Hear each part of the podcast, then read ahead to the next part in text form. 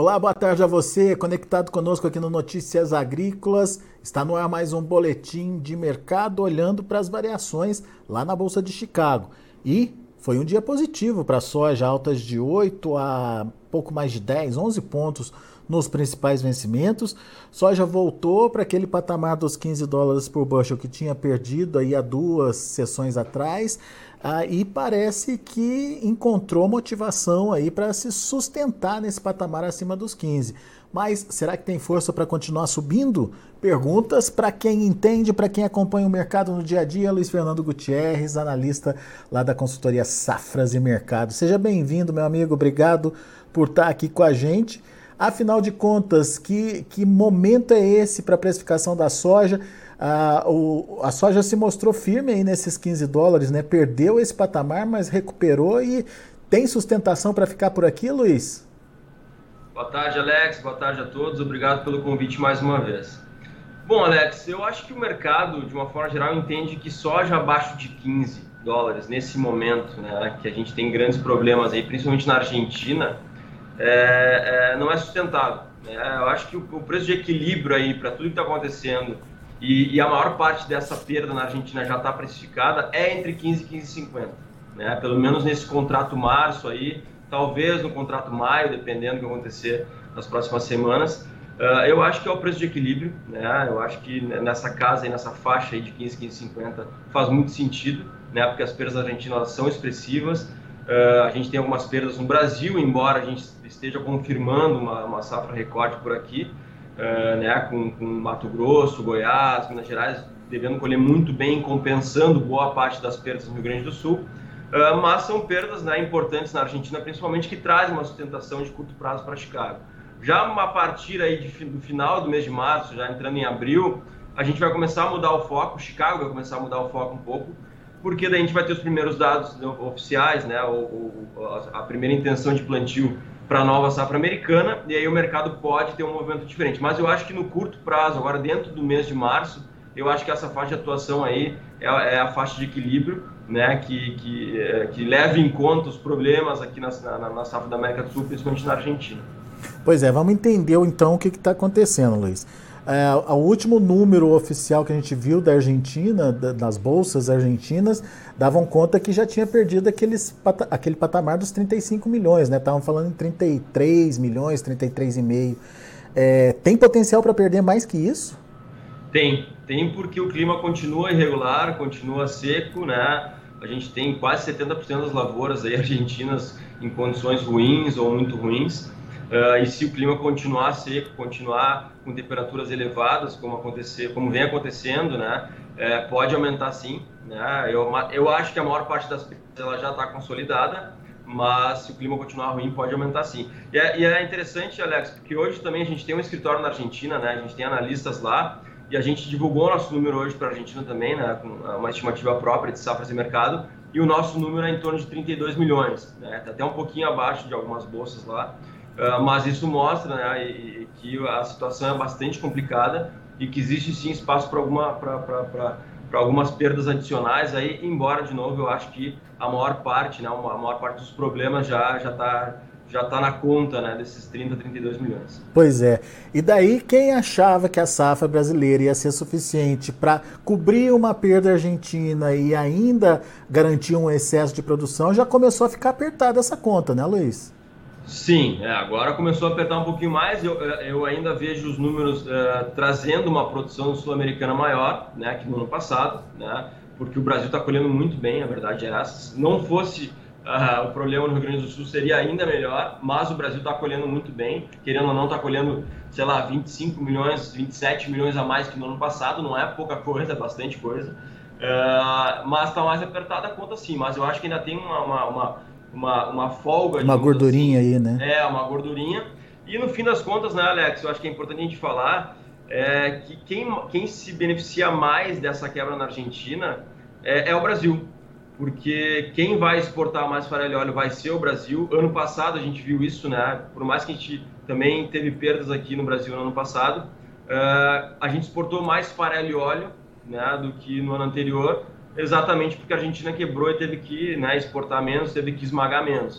uh, nesse ano provavelmente vai ser a mesma coisa. Quem vai se beneficiar disso é o Brasil, uh, tanto na exportação de farelo e óleo, como também uh, na exportação de grão, porque a Argentina vai ter que importar mais grão nesse ano e, naturalmente, importar do Brasil ou do Paraguai, que está aqui do lado, é muito mais vantajoso do que importar dos Estados Unidos. Por isso que eu entendo que Chicago já precificou a maior parte dessa, dessa questão argentina. Não tem por que subir muito mais em cima disso, porque a soja americana ou o complexo soja americana não vai ser tão mais beneficiado do que já está nessa conta, entendeu? Então, é, o Brasil realmente é quem vai ser mais, beneficiado. Inclusive, a gente provavelmente vai uh, pode aumentar a estimativa de exportação de farelo, de óleo, de, de soja, porque realmente a Argentina vai ter que entrar importando um pouco mais nesse ano para cobrir essas perdas importantes. Então, nesse, nesse período que você pontuou e até o final de março, essa, esse mercado de 15 a 15,50 ele é, ele é justo, ele se explica uh, pelo fato, obviamente, dessa dúvida sobre o real tamanho da oferta na Argentina, por isso não deve cair dos 15, mas também não tem muito mais força, pelo que eu entendi agora, de ir além dos 15,50, é isso, Luiz? Exato, até porque, né, como eu falei, o mercado, a, a, posição maio, que é a próxima posição que entra agora a partir do dia 15, ela já está começando a olhar para a nova safra americana. Né? Embora lá o fórum do USA tenha falado numa área igual, uma área igual que seja, é, uma, é um potencial produtivo recorde para os Estados Unidos de novo. Eu até apostaria, assim, nesse momento, numa área maior. Não vejo por que os Estados Unidos não aumentar um pouco a área de soja frente ao ano passado Uh, mas digamos que seja a mesma área, a gente vai ter um potencial produtivo recorde lá de 122, 123 milhões. E a posição maio já vai olhar para isso. E a posição maio já está um pouquinho abaixo de 15. Então eu não vejo realmente né, uh, força para Chicago subir muito mais acima de 15,50, uh, eh, porque tem essa questão na mudança de contrato também. E também tem uma questão importante que é sazonal, né, Alex? Que é a migração das compras chinesas para a América do Sul, para o Brasil principalmente. Isso já está acontecendo naturalmente. E à medida que a colheita brasileira for avançando, a gente vai ter mais pressão por esse lado e, e menor demanda pela soja norte-americana, né? Então, eu acho que Chicago aí entre 15 e 15,50 nos próximos dias é um patamar bastante justo. É, e essa, e esse, essa migração é, de fato atrasou um pouquinho, né? Demorou um pouquinho para acontecer, porque atrasou a colheita aqui no Brasil. Mas o que, que você está vendo da colheita agora, Luiz? Está fluindo? Ah está fluindo melhor. A gente teve uma recuperação aí nos últimos dias, né? O Mato Grosso, por exemplo, já está com uma, uma, um ritmo acima do, da, da, da, média das últimas cinco safras. A gente está vendo recuperação em alguns estados. Realmente o Paraná é o estado que está mais atrasado, né? Já deveria estar tá bem mais avançado. Uh, mas se o clima ajudar, a gente vai continuar recuperando aí. E a gente já vê isso nos lineups, né, Alex? A gente tem uma lineup agora para março já com 14 milhões, quase 15 milhões registrados para embarque. É, é um grande volume para março já mostrando que o mercado já está entendendo que a, a soja está normalizando a sua entrada no mercado e, enfim, se o clima ajudar, a gente não deve ter mais problemas daqui para frente. Muito bem. Você falou que a Safras projetou para a Argentina 32 milhões de toneladas. E para o Brasil, qual a projeção de vocês? No Brasil, a gente atualizou o nosso número hoje também e a gente está com o número de 152,4, uh, praticamente um milhão só abaixo da estimativa anterior, que era 153,4 mais ou menos. Uh, e a gente, a gente teve que cortar a safra gaúcha, naturalmente, né? A gente está uh, vendo os problemas que estão acontecendo aqui no Rio Grande do Sul, mas a verdade é que os problemas não são tão grandes quanto no ano passado. Lembrando que no ano passado a safra gaúcha perdeu 50% praticamente da produção. E os problemas são mais centralizados no Rio Grande do Sul, mais micro-regionais, digamos assim. Né? Tem regiões que estão colhendo bem, que, que vão colher bem, né? não começou a colheita ainda, é, com desenvolvimento bom das lavouras. Tem outras regiões que estão realmente é, com grandes problemas.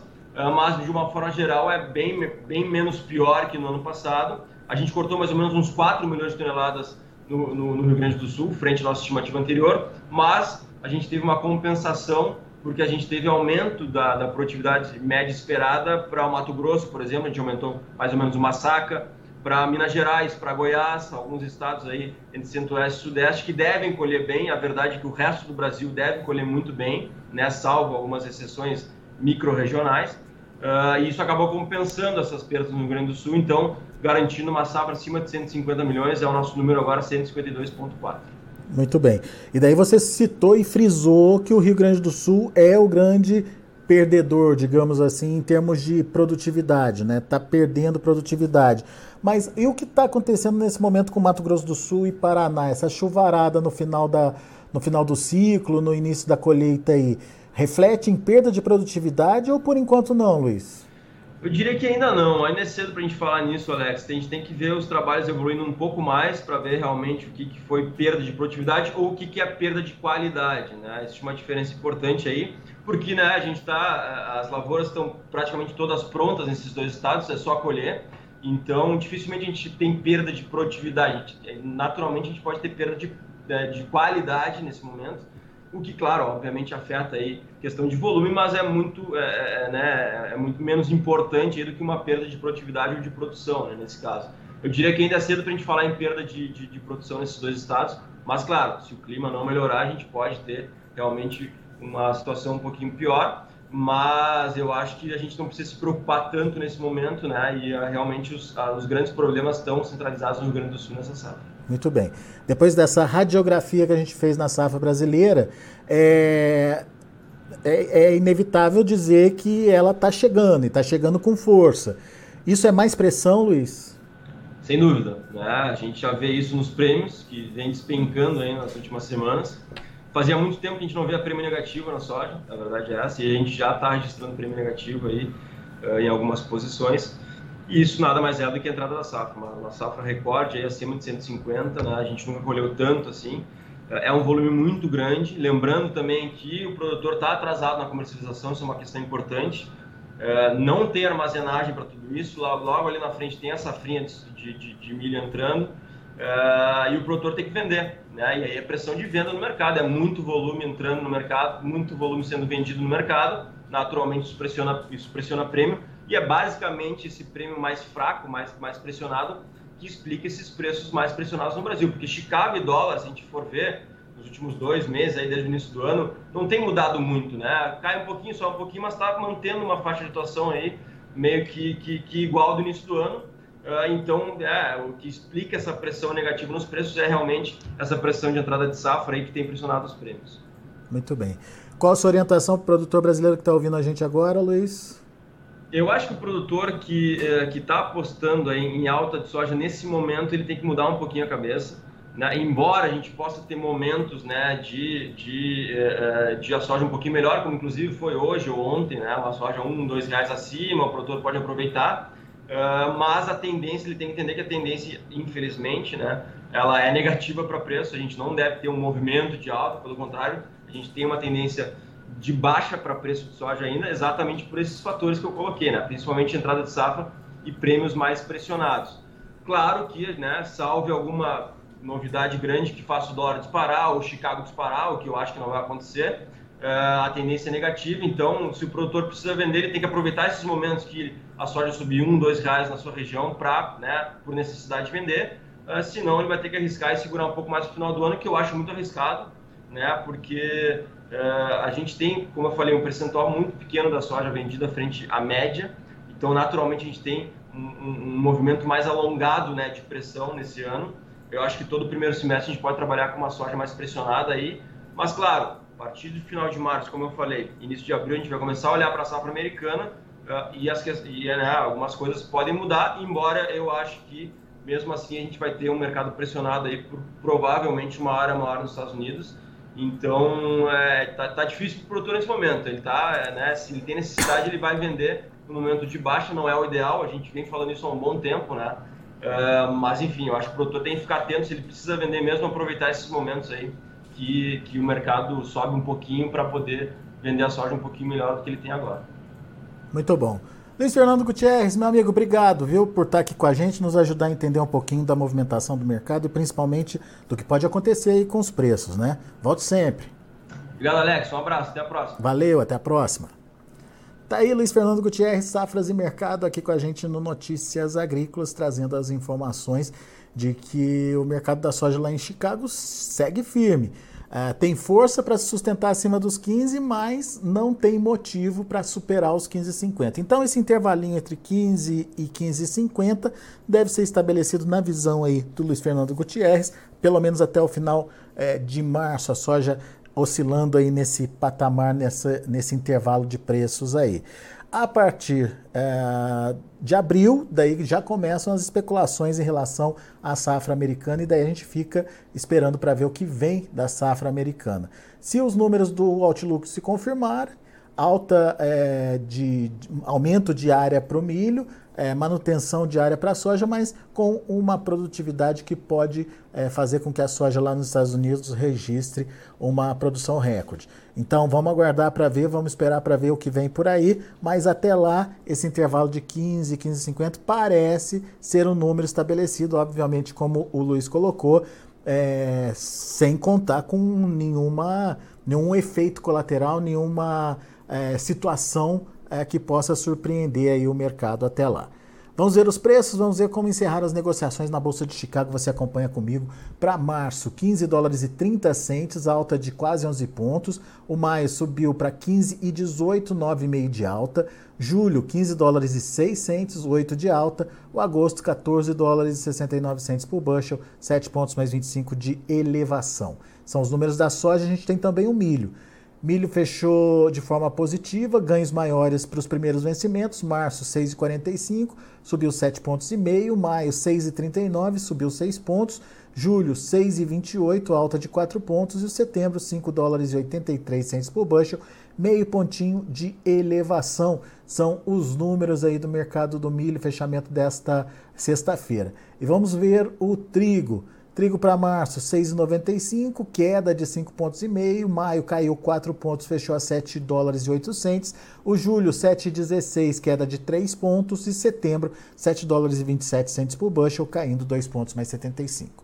São, portanto, os números já fechados do mercado lá na Bolsa de Chicago. A gente fica por aqui. Agradeço a sua atenção e a sua audiência. Continue com a gente.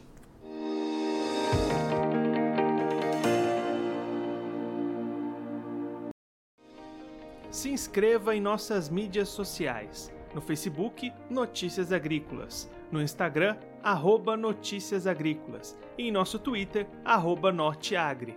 E para não perder nenhum vídeo, não se esqueça de nos acompanhar no YouTube e na Twitch, Notícias Agrícolas Oficial.